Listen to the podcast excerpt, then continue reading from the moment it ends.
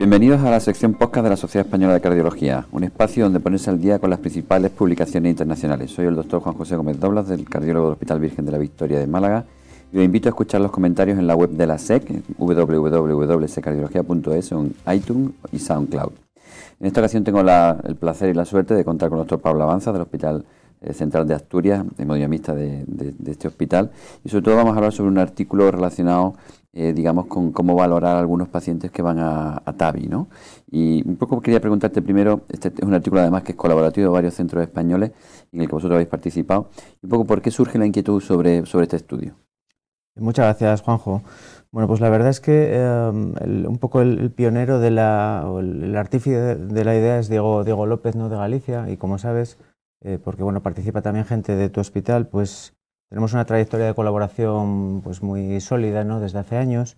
Y entonces Diego, pues siempre, eh, ya desde hace cuatro o cinco años, eh, siempre ha sido muy inquieto y bueno, pues eh, sabemos que los scores clásicos de riesgo pues, no son suficientes, sobre todo en, pacientes ancianos como los que tratamos con, con, TAVI. Y hay que considerar pues, otros factores como puede ser la fragilidad, el, el estado funcional de los pacientes, las comorbilidades, los índices nutricionales este último punto es el que eh, Diego siempre ha trabajado mucho, ya primero con el índice de masa corporal y ahora ya un poco pues, con, este índice que no es nuevo porque se ha aplicado en otros contextos, pero sí que es muy novedoso la aplicación de este índice eh, en, esta, en, este, en este tipo de pacientes. ¿no?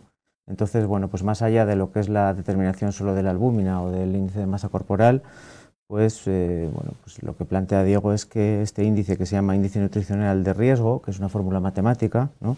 Es bueno, un número 1.51 por los valores de albúmina más 41,7 eh, por el cociente entre el peso eh, que tiene el paciente y el peso ideal. ¿vale? Es una fórmula un poco, no es que sea compleja, pero bueno, hay que, hay que aplicarla y, bueno, y está validada en otros contextos. Y eso es lo que, básicamente lo que, lo que se ha hecho en este estudio, que es aplicar este score y ver si en el seguimiento de los pacientes predice la supervivencia eh, de pacientes que son sometidos a TAVI. Es decir, lo que fue, ¿cómo fue la metodología un poco del estudio? Sí, pues básicamente siguiendo un poco la metodología de otros, de otros artículos, eh, pues tenemos, bueno, fuimos los tres centros, yo creo, o, de los tres mm, centros que empezaron el implante de la válvula, una válvula en concreto, la válvula de Medtronic, ¿no? Y bueno, pues tenemos una base de datos que metemos todos los datos prospectivos con cada paciente al, que le tratamos con, con la TAVI y cuando planteamos este tipo de colaboraciones, pues siempre se hace eh, retrospectivamente, se, se, valoran las variables que son necesarias para hacer el estudio, juntamos los datos ¿no? y en este, en este caso nos juntamos pues, con, con 1.073 pacientes, de los que luego posteriormente, pues, aplicando los criterios de inclusión, pues nos quedamos con 941 pacientes tratados con TAVI en los tres hospitales eh, hay que reconocer el mérito también de, pues de Antonio Muñoz, ¿no? de tu hospital, que es, bueno, impecable metodológicamente y cómo maneja las bases de datos. Y bueno, pues desde el 2008 hasta el 2016 todos los pacientes que tratamos pues han sido incluidos en este, en este estudio. ¿Y cuáles son los resultados, los principales resultados de, este artículo? Eso es, entonces lo que hicimos fue eh, categorizar a los pacientes en dos grupos, aquellos que tienen, según el índice eh, nutricional de riesgo, aquellos que no tienen malnutrición o una malnutrición ligera, que vienen a ser el 50% de, los pacientes. Y eh, el segundo grupo eran aquellos que tenían malnutrición severa o malnutrición moderada, que es eh, el otro 50% de los pacientes. Entonces se hizo un seguimiento medio de 2,1 años ¿no? y eh, bueno, pues, se vieron los eventos que se consideró mortalidad. el 20% de los pacientes fallecieron durante el seguimiento y luego se hizo un análisis multivariante donde ya se pues introdujo este, dentro de las variables pues este índice. ¿no?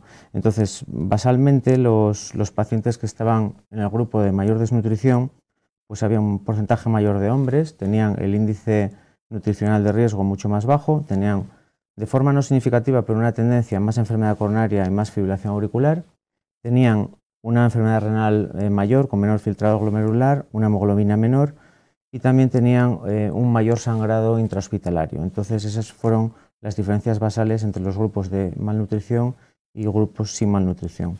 A continuación, pues lo que hicimos fue un univariante, por no alargarlo, y un multivariante, y lo que se vio pues es que había unas variables que predecían eventos, eran pues, la presencia de insuficiencia cardíaca previa, el, el antecedente de enfermedad pulmonar obstructiva crónica, la enfermedad renal crónica, el índice STS, y el haber padecido el sangrado intrahospitalario y aparte pues el índice nutricional de riesgo pues se vio que era un predictor independiente de riesgo y de hecho por cada bajada de un punto aumentaba un 2% el riesgo de mortalidad. Incluso si eh, ya comparamos los grupos de malnutrición con respecto al que no tienen malnutrición, pues el riesgo de mortalidad aumentaba en un 45%.